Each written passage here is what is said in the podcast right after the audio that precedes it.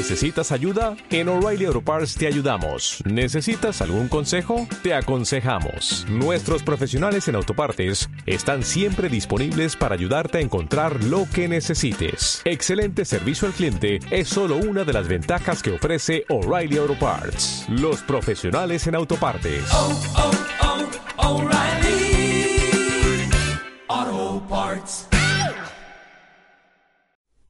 Todos bienvenidos a la clase del día de hoy. En esta clase vamos a abarcar los versículos del 9 al 15 del libro de Abdías. En la primera clase de introducción vimos ah, dónde estaba situado Edom en un mapa y vimos que este libro es una profecía en contra de Edom, eh, que es Esaú. Vimos como Edom es Esaú, eh, cosa que acabo de mencionar, y esto aparece muchas veces en, en Génesis, en el libro de Génesis.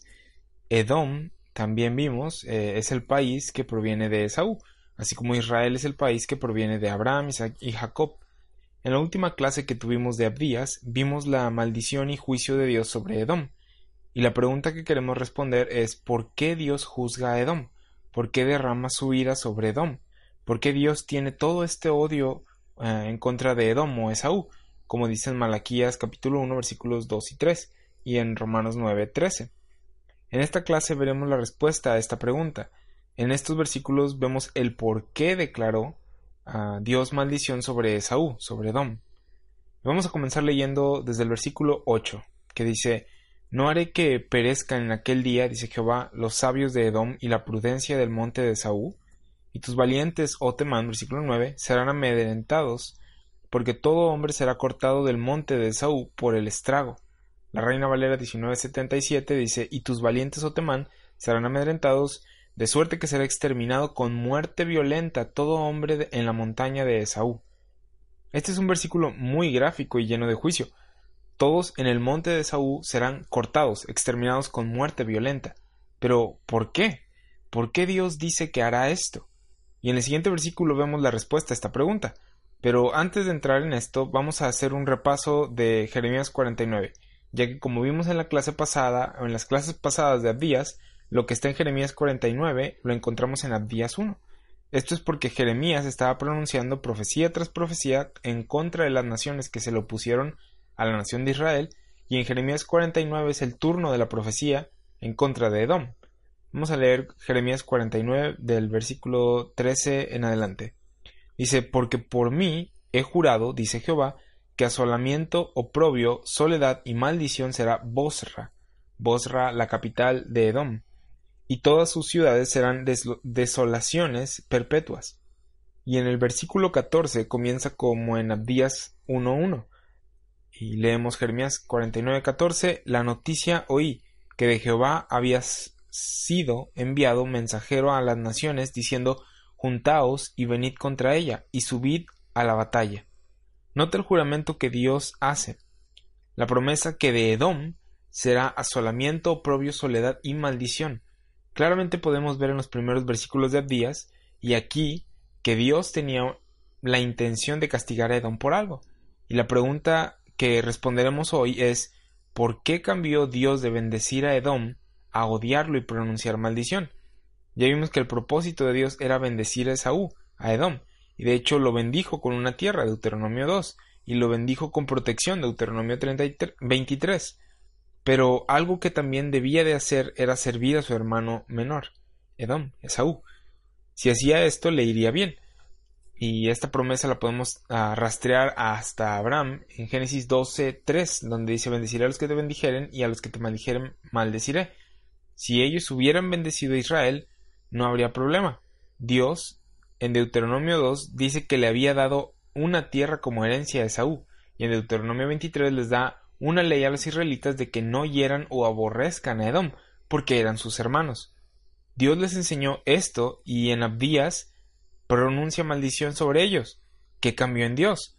Ahora sabemos que Hebreos 13:8 nos dice que Jesucristo es el mismo ayer, hoy y por los siglos. Dios nunca cambia. Sin embargo, cuando vemos la línea de tiempo en la Biblia, vemos una revelación progresiva vemos que la manera en la que Dios opera con la humanidad sí ha cambiado. Quien es Dios no cambia, pero el cómo opera sí ha ido cambiando desde la creación del mundo hasta ahora. Así que estas son diferentes reacciones y tratos que Dios tiene con el hombre a lo largo del tiempo. Es por eso que es importante saber por qué Dios dijo esto, saber por qué lo dijo a esas personas. Eso es un estudio contextual. Este, entonces, vemos la razón por la que Dios dice que todo hombre en Edom será cortado o exterminado con muerte violenta. Versículo 10 de Abdías 1. Por la injuria a tu hermano Jacob te cubrirá vergüenza y serás cortado para siempre.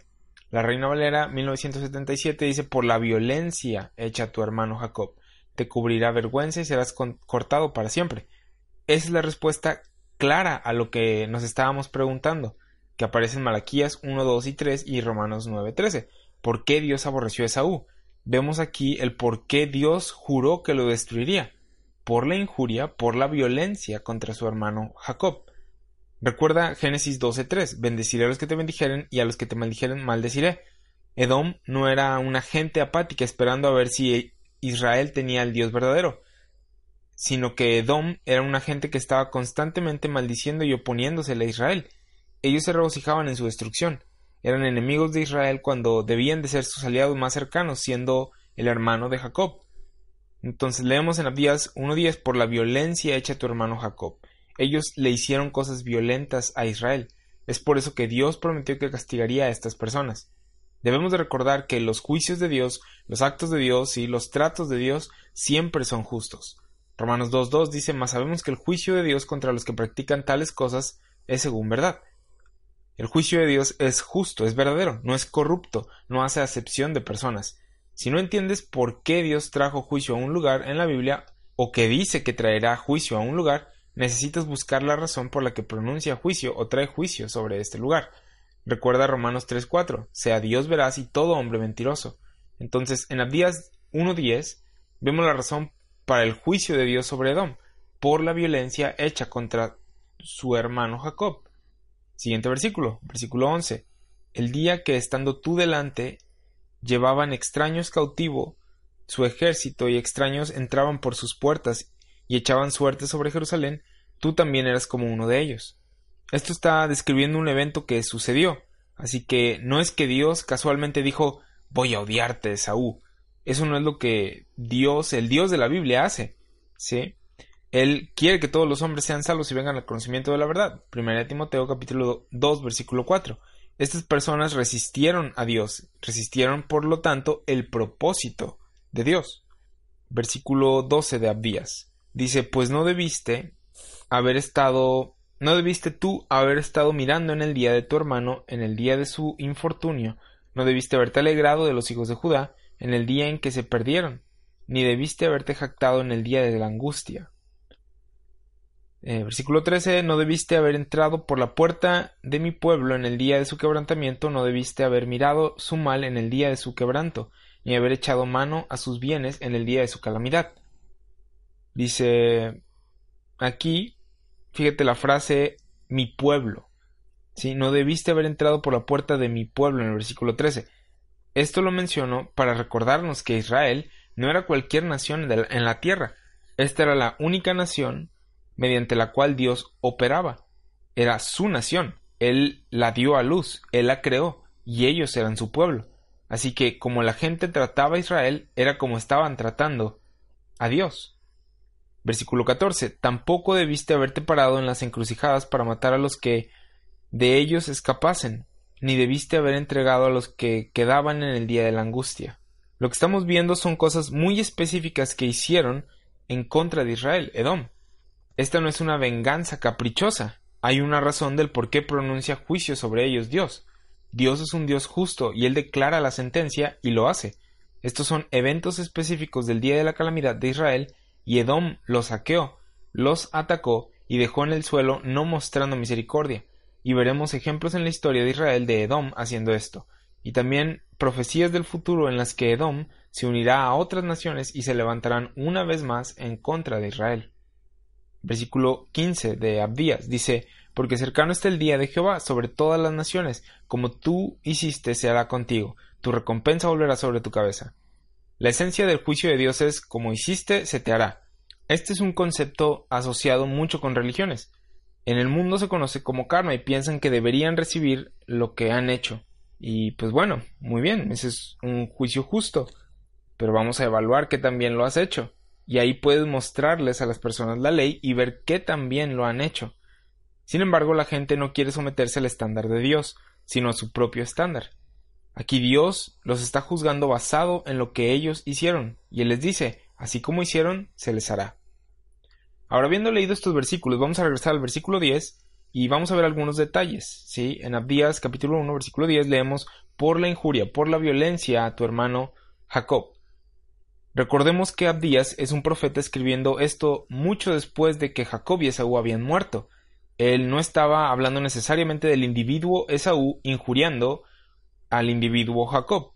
En las clases pasadas estudiamos un poco acerca de Jacob y Esaú, eh, lo que pasó cuando nacieron, qué se dijo acerca de esto, cosas que sucedieron a lo largo de sus vidas, etc. Y en Génesis 27:36, Jacob engaña a Esaú e Isaac para obtener la bendición, y recordamos también cómo reaccionó Esaú. No le gustó el hecho de que lo engañara a su hermano por su derecho de, su derecho de nacimiento y de su bendición, de su primogenitura. En la Biblia vemos que esto no fue porque Esaú no fuera lo suficientemente inteligente para deducir lo que la primogenitura significaba, sino que Esaú despreciaba su primogenitura. La herencia que les fue dada a Abraham e Isaac iba a ser pasada a alguien de la simiente de Isaac, Esaú o Jacob. Ellos eran los candidatos, y siendo Esaú el mayor, él era el que la recibiría. Sin embargo, él despreció su primogenitura, él sabía lo que Dios les había prometido a Abraham y Isaac y lo despreció. Lo vendió por una comida, por un plato de comida. Ahora hay más en la primogenitura que él solamente ser el primero en la familia o en nacer. Él sabía que había una responsabilidad y un acceso a Dios que se les había dado a sus padres y simplemente no le importó. Antes de Jacob y Esaú, Dios le había dicho a Abraham e Isaac que no se casara con mujeres cananeas, y a Esaú no le importó comenzó a casarse con cananeas y esto fue amargura de espíritu para sus padres. Él despreció la primogenitura y la promesa que Dios les había dado a Abraham e Isaac. Es por eso que le dijo a Jacob, eh, tú puedes tenerla, no me importa, dame de comer. Después de esto, cuando llega el momento de la muerte de Isaac y las riquezas están siendo discutidas, ahora sí quiso Esaú esto, y vimos que Jacob usurpa eso. Y en Génesis 27, versículo 36, Esaú dijo, Bien llamaron su nombre Jacob, pues ya me ha suplantado dos veces. Jacob significa suplantador. Eh, se apoderó de mi, de mi, primogenitura y aquí ahora ha tomado mi bendición. Y dijo, ¿no has guardado bendición para mí? le pregunta Esaú a Isaac. Saúl le ruega a Isaac que le dé una bendición a él también. E Isaac lo hace porque amaba a Esaú. Sin embargo, la bendición contiene la profecía que Dios había dicho antes de que nacieran Esaú y Jacob, la cual era que serviría Esaú, o el hermano mayor, a su hermano menor, Jacob. Isaac le dijo, tendrás una tierra grande, mucha gente saldrá de ti, serás próspero y servirás a tu hermano Jacob. Y lo que lo hizo enojar no fue eh, el hecho de que se le haya prometido prosperidad, sino el que serviría a su hermano menor, Jacob. En el versículo 41 de Génesis 27 dice, y aborreció Esaú a Jacob por la bendición con que su padre le había bendecido, y dijo en su corazón, llegarán los días del luto de mi padre, y yo mataré a mi hermano Jacob. Él se propuso en su corazón el matar a Jacob después de que Isaac muriera. Y conocemos la historia, Jacob huye, Dios le da la visión, la promesa y el pacto que les había dado a sus padres. Eh, recuerda que no estaba en las manos del ciego Isaac el dar la bendición. Dios ya había escogido a Jacob lo escogió antes de nacer, antes de que hiciera algo bueno o malo. Y Esaú escogió aborrecer eso, y por ende el propósito de Dios. Él escogió aborrecer el hecho de que Dios haya escogido a su hermano y no a él. Entonces, por ah, consecuencia, aborrece el propósito de Dios. Al continuar leyendo Génesis vemos que la gente de Saúl se multiplicó, su ganado y país se multiplicaron, y en un punto de la historia Jacob se postra ante Saúl, le llama Señor y le pregunta si puede vivir con él en su territorio por un tiempo. Eh, se encuentran, se abrazan y vemos que esta malicia entre ellos dos, este odio, se va. Sin embargo, esta no es la razón por la que Abdías fue escrito. No fue porque Saúl el individuo quería matar a Jacob el individuo. Abdías fue escrito acerca del pueblo de Saúl y lo que estos hicieron una y otra y otra vez en contra del pueblo de Jacob, sus hermanos. estos son el pueblo de Dios y su propósito a través de ellos. Y la casa de Saúl, o sea, los edomitas, estuvieron en contra del propósito de Dios. La respuesta adecuada a Jacob, recibiendo la bendición, hubiera sido la del rey Abimelech en Génesis 26, reaccionando a Isaac. Aquí vemos cómo hubo hambre en la tierra y Dios le dijo a Isaac que no descendiera a Egipto, sino que permaneciera en Gerar. Y vemos en, el, en Génesis 26 que Isaac se enriqueció y fue prosperado y se engrandeció hasta hacerse muy poderoso, tuvo hato de ovejas, hato de vacas y mucha labranza y los filisteos le tuvieron envidia. Entonces el rey Abimelech le dijo, apártate de nosotros porque mucho más poderoso que nosotros te has hecho. E Isaac se fue de allí y acampó en el valle de Gerar y habitó allí. Después de esto Dios le se le aparece a Isaac y le dice yo soy el Dios de Abraham, tu padre, no temas porque yo estoy contigo y te bendeciré, y multiplicaré tu descendencia por amor de Abraham mi siervo. Isaac entonces prosperó, Abimelech lo echó, este, Dios se le apareció, le da una promesa, después Abimelech y algunos compañeros suyos van a Isaac y éste les preguntó, ¿por qué venís a mí? Pues, ¿qué me habéis aborrecido y me, me echasteis de entre vosotros? Yo pensaba que te caía mal, es lo que estaba diciendo básicamente Isaac. Y en el versículo 28 de Génesis 26 dice, y ellos respondieron, hemos visto que Jehová está contigo, y dijimos, haya ahora juramento entre nosotros, entre tú y nosotros, y haremos pacto contigo, que no nos hagas mal, como nosotros no te hemos tocado, y como solamente te hemos hecho bien y te enviamos en paz. Tú ahora eres bendito de Jehová. Como que no le caía bien Isaac a Abimelech, lo echa de Gerar, Después se da cuenta de que Dios había escogido a Isaac y que Dios estaba con él. Y entonces Abimelech va a él y le dice, pues vamos a hacer un pacto de paz, no quiero estar en contra del bendito de Jehová. Isaac ni siquiera tenía su propia tierra, sin embargo, aquí vino Abimelech y bendijo a Isaac. Esa era la respuesta adecuada al escogido de Dios y al propósito de Dios. A pesar de que hubiera sentimientos personales en Abimelech para echar del territorio a Isaac, Abimelech dijo, tú eres el hombre de Dios. Vamos a hacer un pacto. Génesis 26, capítulo 26, versículo 30 y 31 dice entonces él les hizo banquete y comieron y bebieron y se levantaron de madrugada y juraron el uno al otro e Isaac los despidió y ellos se despidieron de él en paz. Así fue como debió haber respondido Esaú. Así es como todos deben de responder cuando se dan cuenta de lo que Dios está haciendo. La respuesta de uno debe ser pues vamos a subirnos a bordo, vamos a entrarle. ¿Sí? A pesar de que la persona mediante la cual Dios esté obrando sea mi hermano menor. La respuesta debería de ser, pues tú debes de ser el hombre de Dios, te voy a bendecir y recibir bendición de Dios. En lugar de hacer esto, Esaú o Edom se le opuso y vemos este patrón repitiéndose en los hijos de Esaú. Las profecías de Abdías no son en contra de Esaú individualmente, sino en contra de Edom, la casa de Esaú. Dios no castiga a los hijos por los pecados de los padres, ni viceversa. Él juzga a cada uno individualmente. Él es un Dios justo. Así que no está diciendo aquí maldito todo el que es un edomita. Él pronuncia juicio en contra de ellos por acciones que cometieron. Pudo haber personas edomitas que bendijeron a Israel y fueron bendecidos. Sin embargo, vemos en Abdías capítulo 1 versículos del 11 al 14 lo que estos edomitas hicieron. Vamos a ver los eventos específicos en los que Israel fue atacado y cómo cada vez fue por una alianza de naciones en las que Edom constantemente estaba en el liderazgo, guiando la pelea en contra de Israel. Vamos a Números, capítulo 20.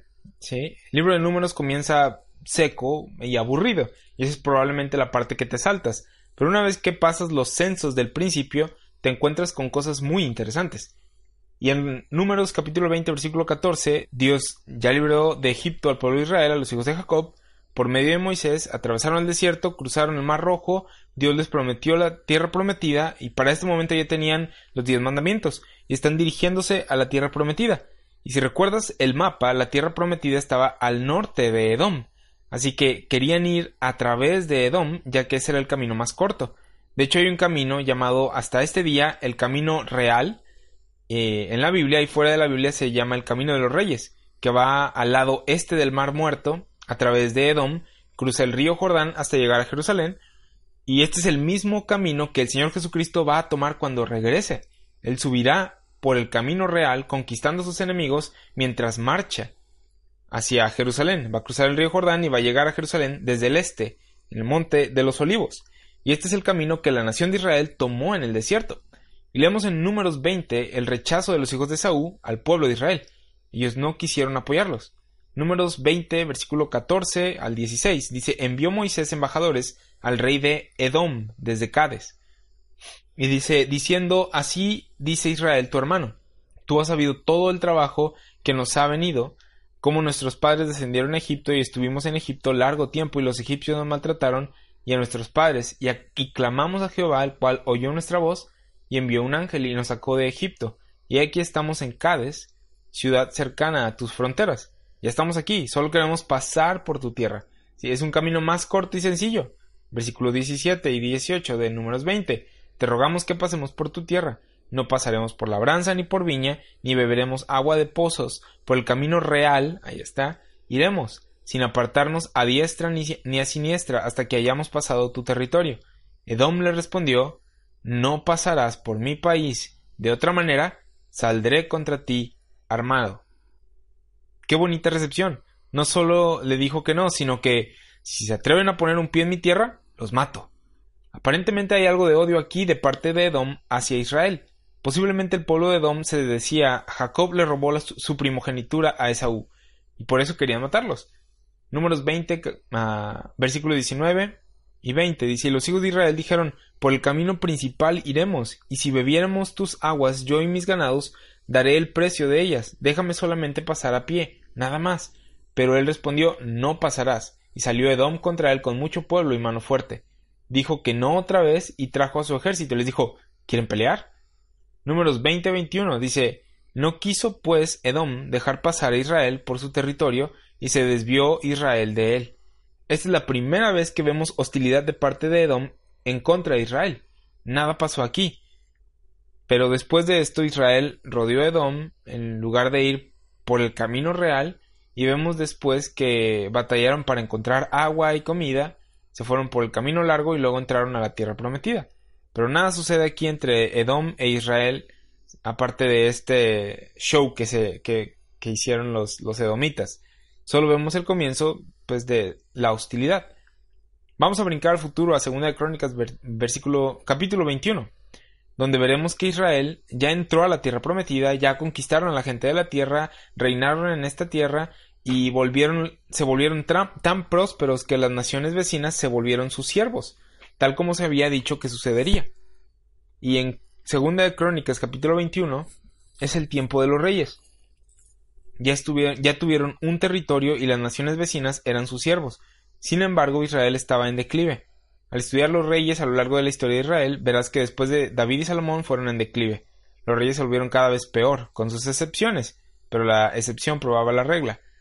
Y luego después de esto sucedió una guerra civil que, que dividió a Israel en dos, diez tribus que se llamaron Israel y dos tribus que se llamaron Judá. Este, y con todo este trasfondo vamos a hablar del malvado rey Joroam. En 2 Crónicas capítulo 21 versículos del 5 al 8. Dice, cuando comenzó a reinar, Joroam era de treinta y dos años y reinó ocho años en Jerusalén, y anduvo en el camino de los reyes de Israel. Esto de camino de los reyes de Israel eh, significa que caminó en contra de Dios. Los reyes de Israel tenían una historia de andar en contra de las cosas de Dios, no cumpliendo su ley. Entonces dice que anduvo en el camino de los reyes de Israel, como hizo la casa de Acab. Acab era un modelo a no seguir. Este es el rey que fue contemporáneo con Elías. Acab era el esposo de Jezabel, una mujer malvada. Dice, porque tenía una, por mujer a la hija de Acab. Acab era su suegro. E hizo lo malo ante los ojos de Jehová. Mas Jehová no quiso destruir la casa de David a causa del pacto que había hecho con David, y porque le había dicho que le daría lámpara a él y a sus hijos perpetuamente. En los días de éste se rebeló Edom contra el dominio de Judá y pusieron rey sobre sí. Ahora, recuerda lo que está sucediendo aquí. Dios le había prometido un territorio a su pueblo. Tuvieron el territorio, estaban gobernando a gente alrededor de su territorio. Y aquí están estas personas bajo su gobierno, que sin duda no era el mejor gobierno. Sin embargo, seguía siendo el gobierno del pueblo de Dios, y los edomitas se, rebelaron en contra de ellos. Esto no es como México rebelándose contra o independizándose de su exgobernante España, que no es la nación de Dios. Eso no es lo que estaba sucediendo en 2 de Crónicas 21. Edom estaba siendo gobernada por el pueblo de Dios, así que estaba siendo gobernada indirectamente por Dios. Si el rey de Israel era malo, Dios lidiaba con él, y el rey obviamente le rendía cuentas solamente a Dios.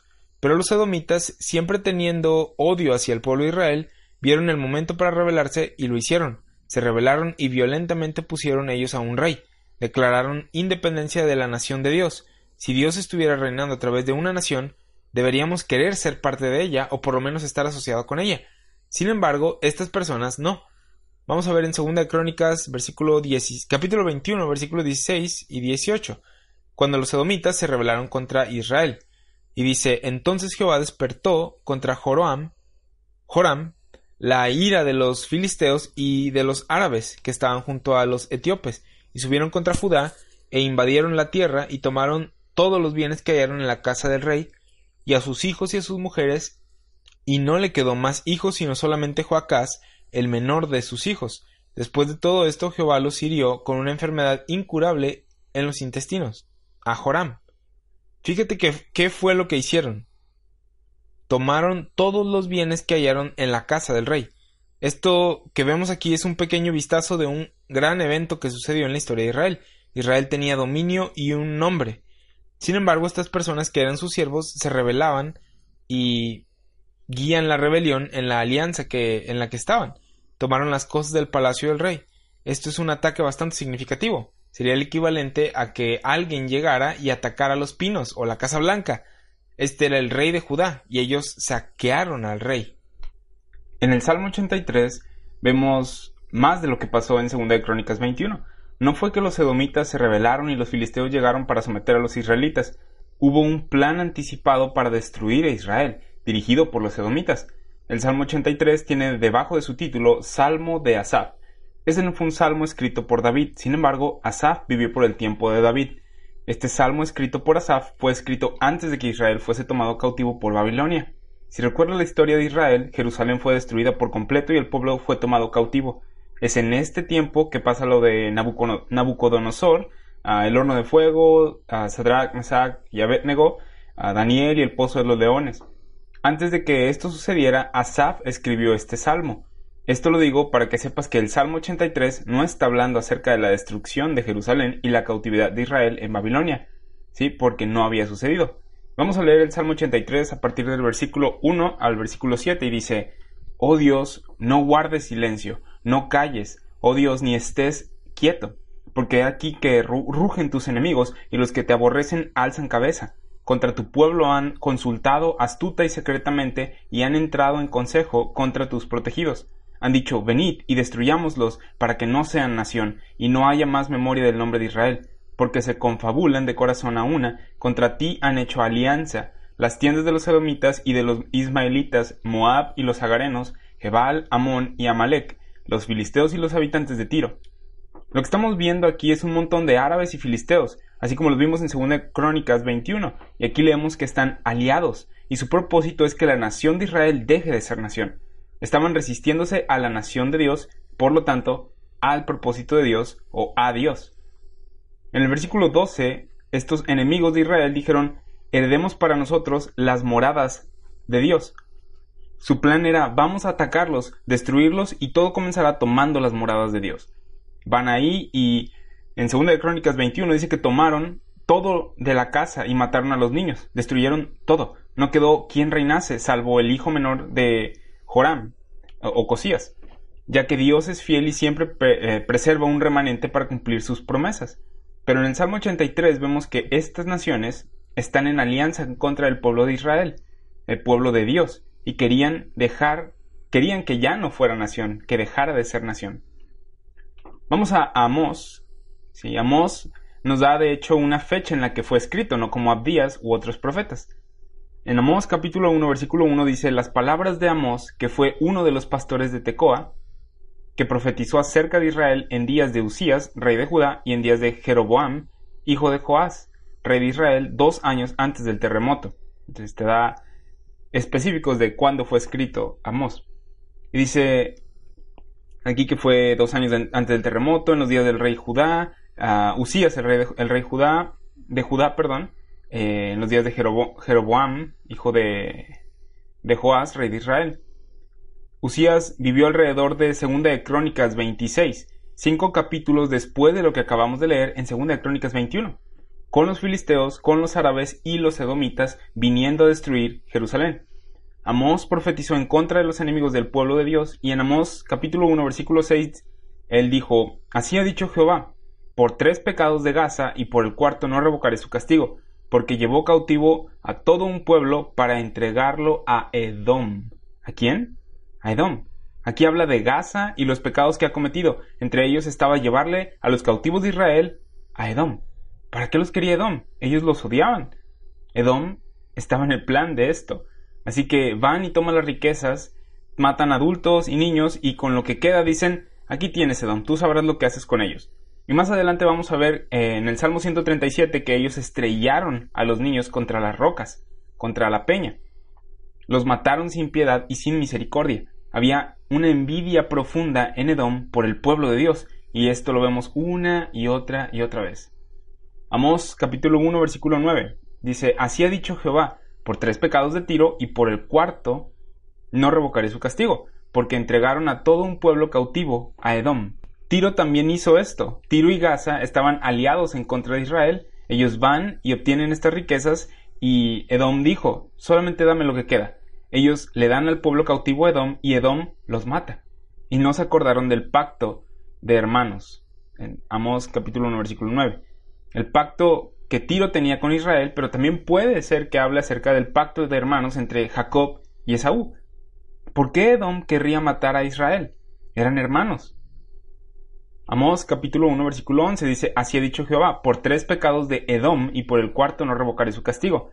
Ahora aquí está hablando de Edom específicamente y dice, porque persiguió a espada a su hermano y violó todo afecto natural, o sea, no tuvo piedad, y en su furor le ha robado siempre, y perpetuamente ha guardado rencor. ¿Por qué Edom no lo supera? ¿Por qué no perdonan y bendicen al pueblo de Dios para recibir bendición? Ellos no tuvieron piedad, siempre estaban procurando robarle a Israel y perpetuamente guardó rencor en contra del pueblo de Dios.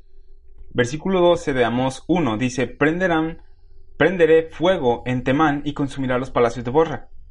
Aquí vemos otra profecía en contra de Edom por un evento que pasó antes de Segunda de Crónicas capítulo 26, evento que leímos en Segunda de Crónicas capítulo 21 y en el Salmo 83, la alianza de naciones en contra de Israel, entre las cuales estaba Edom. Vamos a movernos del evento de Segunda de Crónicas 21, ¿sí? donde estaba el rey Joram, ah, de lo que escribió el profeta Amos después, al pueblo de Dios que seguía en su país y a pesar de que la alianza de naciones los atacó y no tuvo misericordia, eh, tomó todo y mató adultos y niños, Dios preservó un pequeño número de personas. Judá sobrevivió y tuvieron reyes aún después de esto. Vamos a movernos de este evento horrendo a otro en el que sucedió casi lo mismo, pero el pueblo de Israel, Judá ya ni siquiera vivió en su tierra. Fueron tomados cautivos por Asiria y Babilonia, es en este contexto que el Salmo 137 fue escrito. ¿Cómo podemos saber esto? Por el versículo 1 que dice, Junto a los ríos de Babilonia, allí nos sentábamos y llorábamos, acordándonos de Sión. ¿Por qué están junto a los ríos de Babilonia? Porque eran esclavos en Babilonia, fueron llevados cautivos a Babilonia después de, de que Nabucodonosor los atacó y capturó. Vamos al Salmo 137, versículo 2 dice, Sobre los sauces en medio de ella colgamos nuestras arpas, y los que habían llevado cautivos los que nos habían llevado cautivos nos pedían que cantásemos, y los que nos habían desolado nos pedían alegría, diciendo cantadnos algunos de los cánticos de Sión. Aquí podemos ver la actitud de sus enemigos. Destruyeron a su gente y les decían Adelante, cántenos sus canciones de alegría. Versículo 4 de Salmo 137. ¿Cómo cantaremos cántico de Jehová en tierra de extraños? Si me olvidare de ti, oh Jerusalén, pierda mi diestra su destreza, mi lengua se pegue a mi paladar, si de ti no me acordare, sino enalteciera Jerusalén como preferente asunto de mi alegría. Oh Jehová, recuerda contra los hijos de Edom el día de Jerusalén, cuando decían, arrasadla, arrasadla hasta los cimientos. Hemos oído mucho de los asirios y babilonios destruyendo a Israel, a Jerusalén, eh, llevando los cautivos fuera de su tierra, y en este salmo vemos que Edom participó en esto.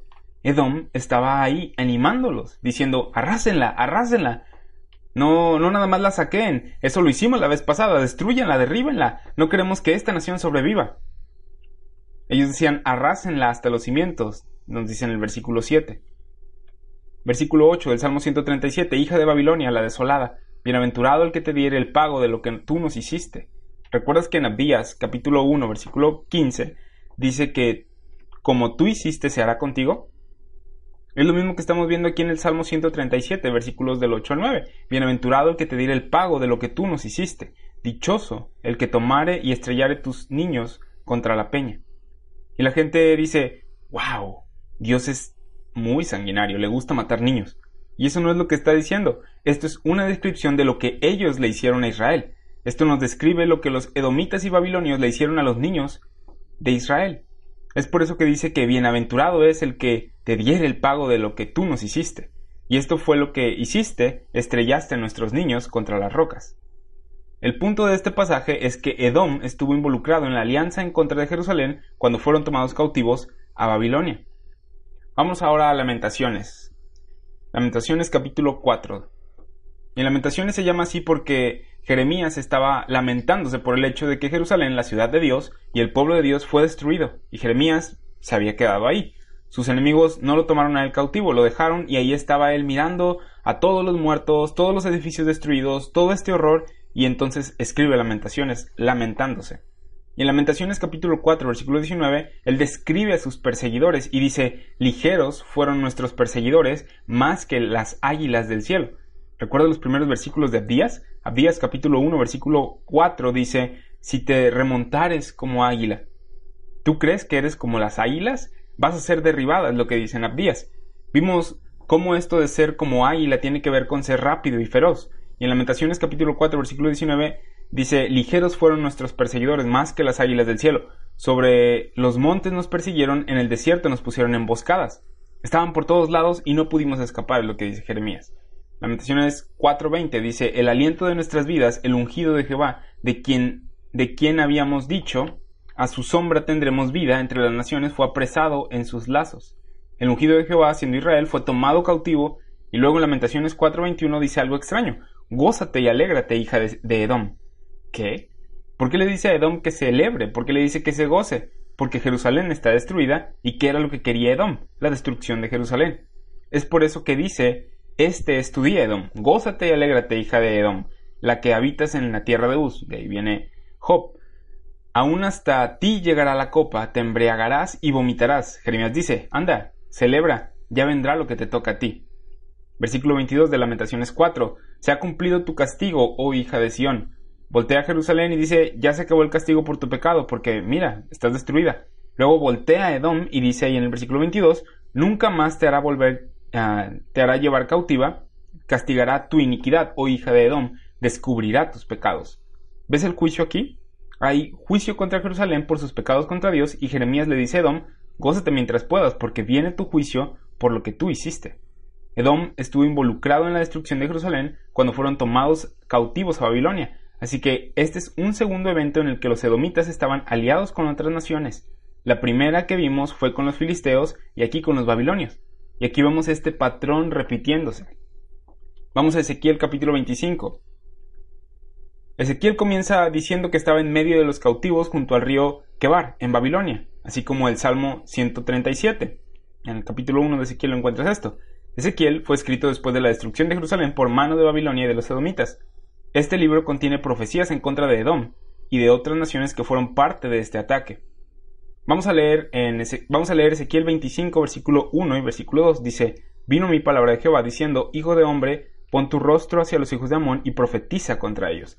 Estos son los amonitas y no los edomitas, pero después vamos a ver a los edomitas ser mencionados. Nota que, ¿por qué es que se les profetiza en contra de los amonitas? Versículo 3 dice, y darás a los hijos de Amón, y dirás a los hijos de Amón, oíd palabra de Jehová el Señor, así dice Jehová el Señor por cuanto dijiste, Ea, bien, cuando mi santuario era profanado y la tierra de Israel era asolada, y llevada en cautiverio la casa de Judá. Él dice que profetiza contra ellos porque dijeron, Ea, bien. ¿Qué significa eso? Que se rieron, que se regocijó el día de la calamidad de Israel, cuando estaban siendo destruidos, cuando estaba siendo reprendido Israel por sus pecados, ellos se gozaron. Sin embargo, como eran el pueblo de Dios, no debieron de haber dicho, Ea, bien, debieron de haber temido a Dios y dicho, ¡Wow! Grande es su Dios. No queremos estar en su contra. En lugar de esto, se rieron de Israel y fueron parte de la destrucción. Versículo 4 de Ezequiel 25 dice, Por tanto de aquí yo te entrego por heredad a los orientales y pondrán en ti sus apriscos y plantarán en ti sus tiendas. Ellos comerán tus cementeras y beberán tu leche. En el versículo 5 de Ezequiel 25 dice que volverá a Rabá por habitación de camellos. Aparentemente esto era un insulto en aquel entonces. Versículo 6 de Ezequiel 25 dice, porque así ha dicho Jehová el Señor, por cuanto batiste tus manos y golpeaste con tu pie y te gozaste en el alma con todo tu menosprecio para la tierra de Israel. ¿Por qué va a castigar a los amonitas? Porque aplaudieron y golpearon con sus pies con gozo por la destrucción de Israel, porque hicieron fiesta por la destrucción de Israel. Versículo 7 de Ezequiel 25 dice, Por tanto, he aquí yo extenderé mi mano contra ti y te entregaré a las naciones para ser saqueada. Te cortaré de entre los pueblos y te destruiré de entre las tierras. Te exterminaré y sabrás que yo soy Jehová. Si no me viste en la destrucción de Israel, me verás el día de tu destrucción. Así no es como Dios opera en esta dispensación, en este día. En esta dispensación no hay judío ni gentil, no hay nación especial que pueda decir que tiene una conexión con Dios. Aquí los amonitas no respetaron esto, la conexión y la relación que Dios tenía con el pueblo de Israel y recibieron la ira de Dios. Vamos a brincarnos unos versículos. Versículo 12 de Ezequiel 25 dice, así ha dicho Jehová el Señor, por lo que hizo Edom, tomando venganza de la casa de Judá, pues delinquieron en extremo y se vengaron de ellos, por tanto así ha dicho Jehová el Señor. Yo también extenderé mi mano sobre Edom, y cortaré de ella hombres y bestias, y la asolaré. Desde Temán hasta Dedán caerán a espada. Esto es lo que vimos en Abdías 1.10, que serían cortados. Versículo 14 de Ezequiel 25 dice, Y pondré mi venganza contra Edom en manos de mi pueblo Israel, y harán en Edom según mi enojo y conforme a mi ira, y conocerán mi venganza, dice el Señor.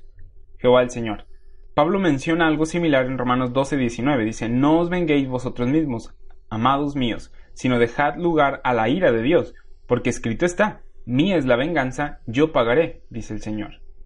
Vamos a Ezequiel 35. Ya vimos varias ocasiones en las que Edom se opuso a Israel, en las que los atacó y destruyó sin misericordia, y en Ezequiel 35 dice que Dios notó la enemistad perpetua de Edom hacia Israel. Y cuando lees de odio perpetuo hacia Israel es odio perpetuo hacia Dios, ya que ellos son el pueblo de Dios. Y en Ezequiel 35, versículo 1 y 2 dice, vino mi palabra de Jehová diciendo, Hijo de hombre, pon tu rostro hacia el monte de Seir y profetiza contra él.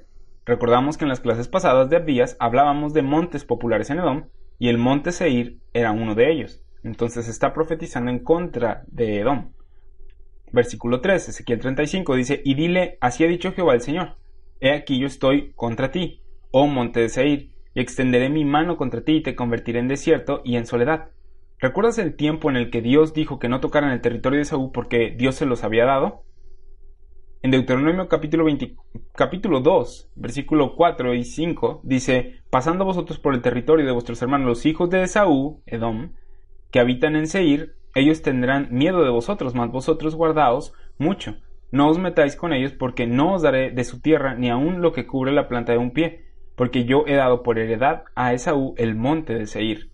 Y aquí en Ezequiel 35 dice, estoy en contra de ellos, no los voy a bendecir más, los voy a maldecir. Y hay una razón para todo esto, porque ellos maldijeron a Israel. Ezequiel 35.4 dice, a tus ciudades asolaré y tú serás asolado, y sabrás que yo soy Jehová.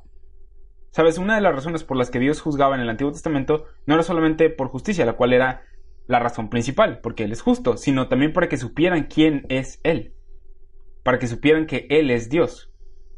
Ezequiel 35:5 dice, Por cuanto tuviste enemistad perpetua y entregaste a los hijos de Israel al poder de la espada en el tiempo de su aflicción, en el tiempo extremadamente malo.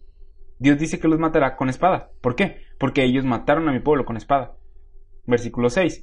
Por tanto, vivo yo, dice Jehová el Señor, que a sangre te destinaré y sangre te perseguirá, y por y porque la sangre no aborreciste, sangre te perseguirá, y convertiré al monte de Seir en desierto y en soledad, y cortaré de él al que vaya y al que venga, y llenaré sus montes de sus muertos, en tus collados, en tus valles y en todos tus arroyos, caerán muertos a espada. Yo te pondré en asolamiento perpetuo, y tus ciudades nunca más se restaurarán, y sabréis que yo soy Jehová por cuanto dijiste, las dos naciones y las dos tierras serán mías, y tomaré posesión de ellas, estando allí Jehová. Edom no era suficiente para los edomitas. Ellos querían el territorio de Israel. Versículo 11 dice, Por tanto vivo yo, dice Jehová el Señor, yo haré conforme a tu ira y conforme a tu celo con que procediste a causa de tus enemistades con ellos, y seré conocido en ellos cuando te juzgue. Nota que el juicio de Dios es acorde a lo que ellos hicieron a Israel. Esto lo vemos hoy en día cuando alguien comete un crimen, el castigo es de acuerdo al crimen. Y es lo mismo aquí. Eh, me refiero al sistema legal. Versículo 12 de Ezequiel 35 dice, y sabrás que yo, Jehová, he oído todas tus injurias que proferiste contra los montes de Israel, diciendo, destruidos son, nos, nos han sido dados para que los devoremos. Lo que los edomitas se dijeron cuando Jerusalén fue destruido fue, esta es nuestra oportunidad. Esto nos fue dado a nosotros, o como dirían hoy en día, es de Dios. Pero no era así. Y entonces estos edomitas fueron a conquistar a Israel. Versículo 13 de Ezequiel 35 dice, y os engrandecisteis contra mí, contra mí con vuestra boca y multiplicasteis contra mí vuestras palabras. Yo lo oí. Cuando se engrandecieron y blasfemaron contra Israel, se estaban engrandeciendo y blasfemando contra Dios. Dios estaba con Israel, ellos eran el pueblo de Dios. Podías equiparar a los dos. Esto es algo que no podemos hacer con ninguna otra nación en la tierra ahora. Ezequiel 35:14 dice, Así ha dicho Jehová el Señor, para que toda la tierra se, se regocije, yo te haré una desolación. Como te alegraste sobre la heredad de la casa de Israel porque fue asolada, así te haré a ti, asolado será el monte de Seir y todo Edom, todo él, y sabrán que yo soy Jehová. Vamos a um, otro ejemplo, en Zacarías 14. ¿Sí? Ya vimos un ejemplo de Edom siendo siervo de Israel, vimos otro ejemplo en el que Israel terminó no viviendo en su propia tierra por un tiempo, y ahora vamos a ver otro ejemplo de Edom contra Israel, pero este es en el futuro. Y una vez más hay una alianza ¿sí? que se va a formar en contra de Israel. Y es fascinante que cuando lees las profecías, estas tienen más de una aplicación. Es por eso que cuando se lee Abdías en ocasiones no se entiende, porque no sabes si está hablando de qué está hablando específicamente. Sí, porque ya vimos dos veces en las que hubo alianza en contra de Israel y habrá todavía una tercera. Cada una de estas tiene la misma respuesta de parte de Dios. Debido a lo que le hiciste a mi pueblo, vas a obtener esto. Y vamos a Zacarías 14, versículo 1. Dice, He aquí el día de Jehová viene, el día de Jehová. Presta atención a esto. Dice, y en medio de ti serán repartidos tus despojos, porque yo reuniré a todas las naciones para combatir contra Jerusalén. Ahora ya vimos esto, lo vimos en Jeremías, lo vimos con los asirios, babilonios y filisteos, lo vimos con los árabes y los edomitas, cuando todos estos se fueron en contra de Jerusalén. En el pasado Israel era destruido y las demás naciones también, y regresaron. Pero la diferencia aquí será que Dios va a pelear por Israel. Versículo 2 dice, y la ciudad será tomada, y serán saqueadas las casas y violadas las mujeres, y la mitad de la ciudad irá en cautiverio, mas el resto del pueblo no será cortado de la ciudad. Después saldrá Jehová y peleará con aquellas naciones, como peleó en el día de la batalla. El versículo 3 es la diferencia de los eventos pasados y el evento que viene. Antes, para que Israel fuera castigado por sus pecados, los dejaba ser destruidos. En el versículo 3, el Señor pelea contra estas naciones, y en el versículo 4 dice, y se afirmarán sus pies en aquel día sobre el monte de los olivos, que está enfrente de Jerusalén al oriente, y, y el monte de los olivos se partirá por en medio, hacia el oriente y hacia el occidente, haciendo un valle muy grande, y la mitad del monte se apartará hacia el norte y la otra mitad hacia el sur. Aquí vemos un valle. En Joel 3, este valle es llamado el Valle de la Decisión o el Valle de Josafat, creado por el Señor para, ah, estando parado en, el Monte de los Olivos y en, el cual va a juzgar. Él va a pelear por Israel contra sus enemigos. Y esta vez los enemigos de Israel no van a prevalecer. Zacarías 14, versículo 5 dice, y huiréis al valle de los montes, porque el valle de los montes llegará hasta Sal. Huiréis huiréis ah, de la manera que huisteis por causa del terremoto en los días de Usías, rey de Judá, y vendrá Jehová mi Dios, y con él todos los santos, y acontecerá que en ese día no habrá luz clara ni oscura, será un día el cual es conocido de Jehová, que no será ni día ni noche, pero sucederá que al caer la tarde habrá luz. Esta es una situación un tanto extraña. ¿Por qué las luces actúan extrañas? ¿Por qué hay luz en la tarde? ¿Dónde quedaron el día y la noche?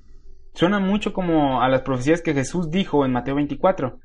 y que también encontramos en Apocalipsis 6, donde el sol se oscurece, la luna se vuelve sangre, hay un rayo del, este al oeste eh, y parece todo un show de luces.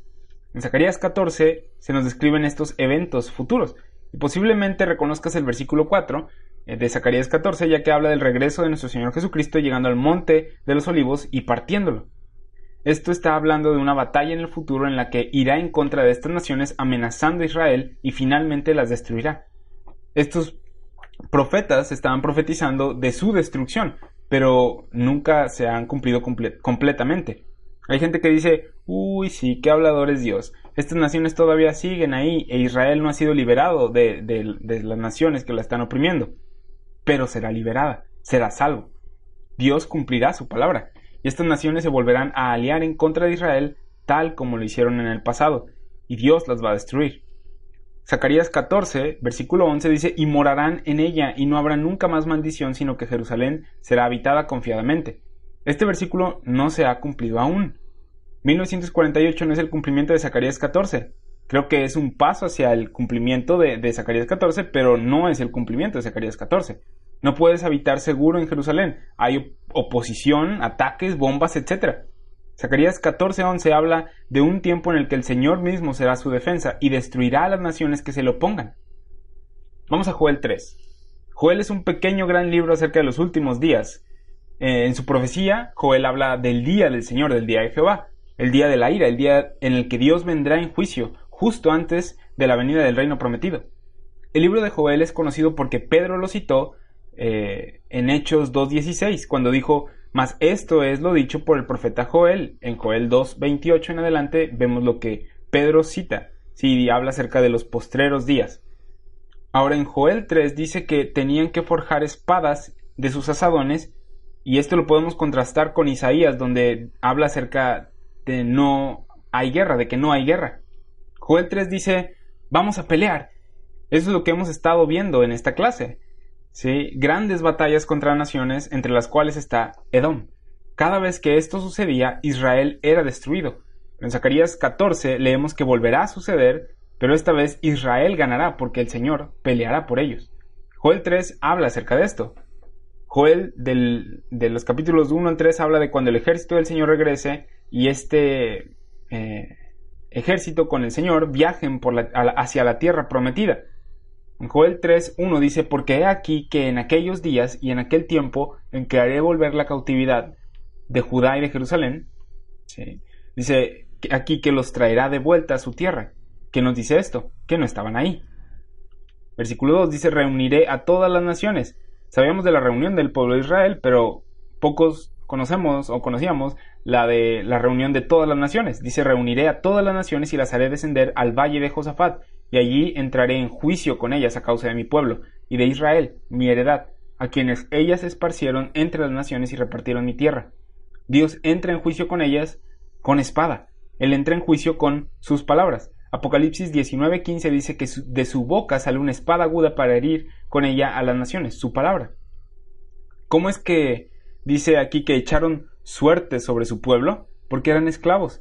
Y esto mismo lo leemos en Abdías capítulo 1 versículo 11, donde dice, tomaron cautivo a mi pueblo y echaban suerte sobre Jerusalén. Joel 3, versículo 3 dice, y echaron suerte sobre mi pueblo y dieron los niños por una ramera y vendieron a las niñas por vino para beber. Y también, ¿qué tengo yo con vosotras, Tiro y Sidón, y todo el territorio de Filistea? ¿Queréis vengaros de mí? Y si de mí os vengáis, bien pronto haré yo recaer la paga sobre vuestra cabeza porque habéis llevado mi plata y mi oro y mis cosas preciosas y hermosas metisteis en vuestros templos. En este versículo vemos a Dios poseyendo plata y oro. Hoy, Él no está interesado en eso, sigue siendo el dueño de todo, pero en este caso era la plata y oro de su nación, o sea, su plata y oro. Hubo un cambio de dispensación. En aquel entonces Él obraba a través de su nación, esto va a suceder en el futuro otra vez, ¿sí?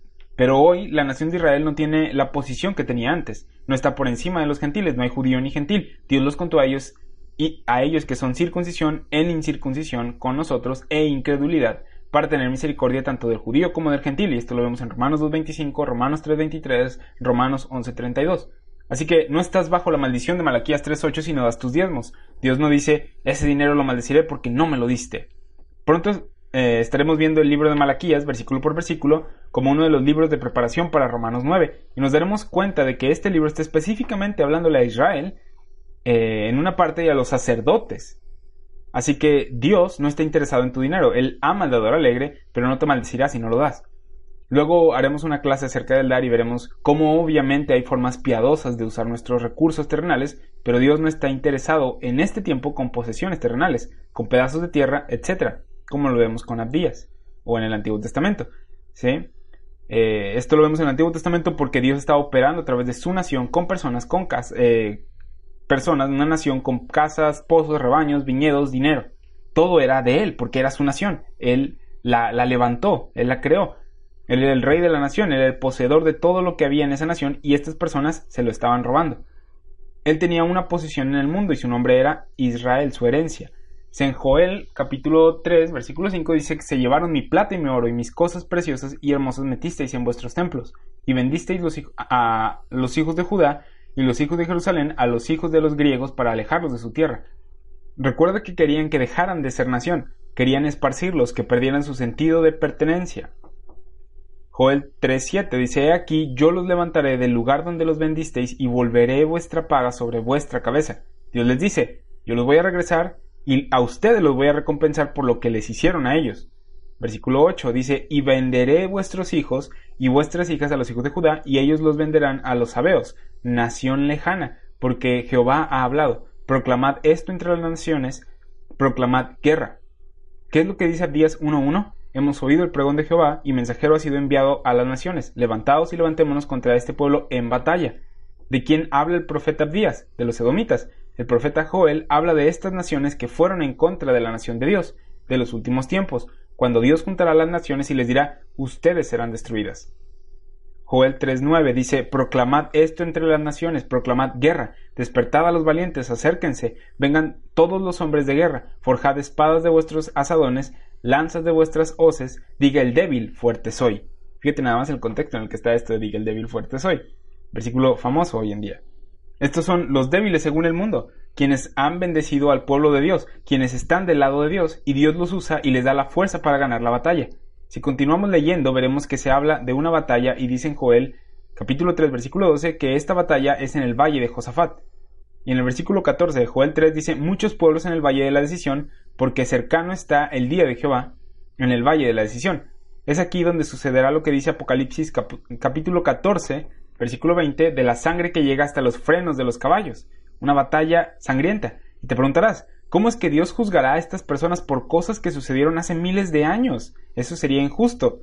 La respuesta es que no va a ser así. Estas naciones regresarán y harán lo mismo que sus antepasados hicieron. recuerda que Dios no castiga a los, a los hijos por los pecados de los padres, ni viceversa. Estas naciones van a regresar y van a hacer lo mismo que sus patriarcas, que sus padres.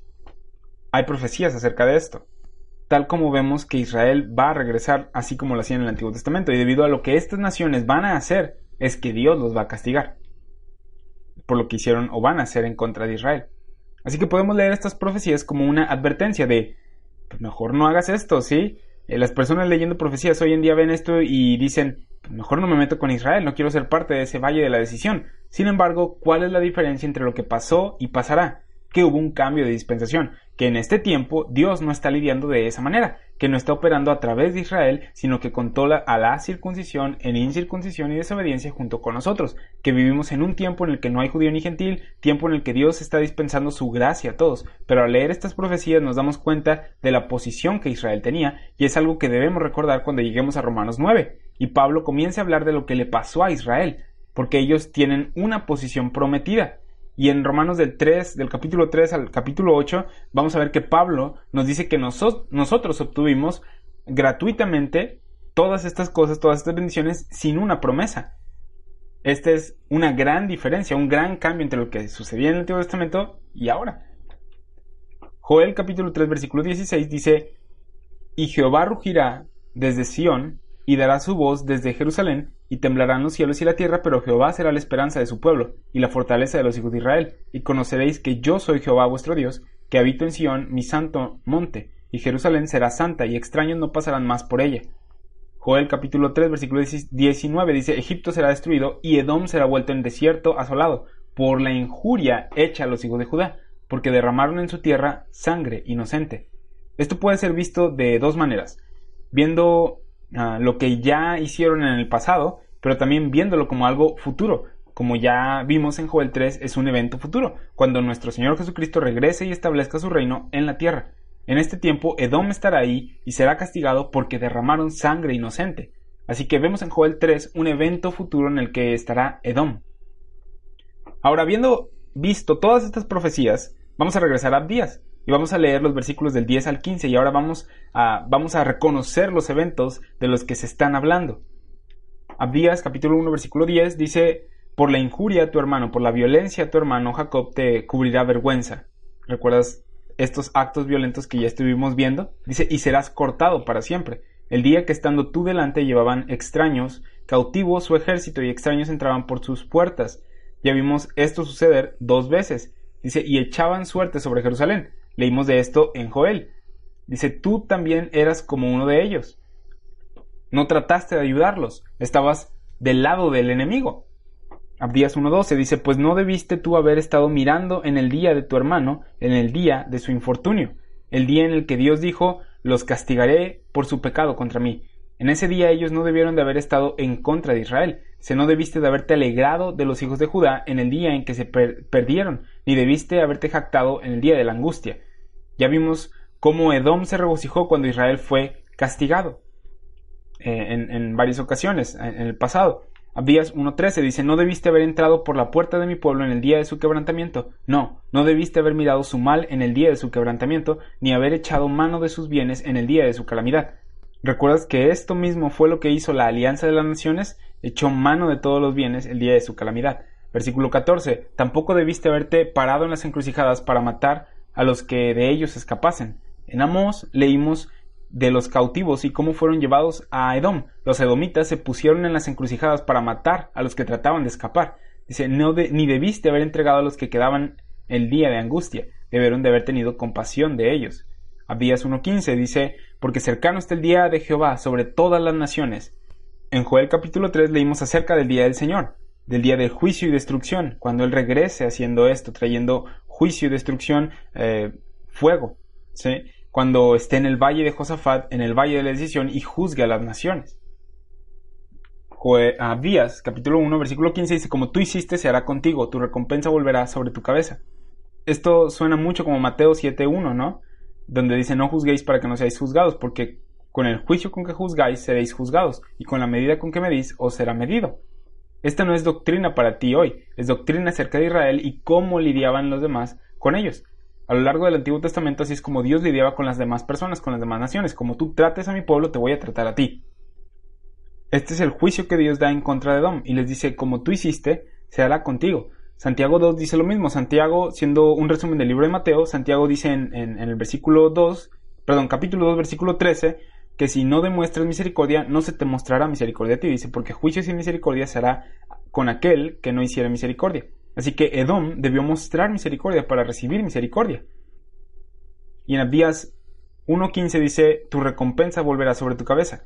Ya vimos en varios lugares donde, eh, que Dios promete que le regresará a Edom lo que le hizo a Israel. Hay gente que lee estas profecías y se molesta o entra en negación porque Dios está profetizando castigo. Y este le, le molesta que profetice estas cosas negativas, de juicio, ira, de condenación. Sin embargo, hay una razón para todo esto nos muestra no solo la gravedad del pecado del hombre, sino también la paciencia de Dios. ¿Cuánto no les ha soportado Dios a su pueblo? ¿Por qué no eliminó por completo a los edomitas la primera vez que los atacaron? ¿Cuántos miles de años eh, de que pasó eso y la gente sigue ahí? Y Él está ofreciéndoles salvación. Estas profecías son para todos una, advertencia de que Dios es real y que su juicio es real. Hebreos 9:27 dice, y de la manera que está establecido para los hombres que mueran una sola vez, y después de esto el juicio. Así que necesitamos saber cómo le vamos a hacer con este juicio. Eso es lo que los profetas o las profecías nos comunican a nivel espiritual. A la gente no le gusta el juicio de Dios porque está en un nivel más alto del que les gustaría a ellos. El juicio de Dios es algo que temer. Así que es por la gracia de Dios que podemos decir, Señor, tu juicio es algo que temer, sin embargo, por tu propia justicia nos has dado gracia gratuita, nos has justificado, nos has dado salvación a pesar de lo que hemos hecho. Y es por fe en lo que Cristo hizo en la cruz que podemos tener salvación. El juicio de Dios siempre es justo y tiene toda la información. Dios conoce todos los detalles del caso y su juicio será según verdad, Romanos 2.2. Lo sepas o no, o lo creas o no, es, eh, es verdad el, juicio de Dios. Y esto es lo que nos enseña el libro de Abdías. Pues bueno, terminamos la clase de hoy con esto y te recomiendo que regreses a las otras clases de Abdías, las escuches junto con esta y pues te vayas preparando para Romanos 9. Ya vamos a mitad de, Romanos 5, que también te invito a que escuches y leas eh, Romanos. Eh, ya comenzamos con las preguntas y respuestas cada miércoles vamos a estar subiendo una pregunta y respuesta aquí al YouTube. Eh, los miércoles también vamos a estar subiendo las clases que se transmiten los domingos aquí en YouTube a Spotify.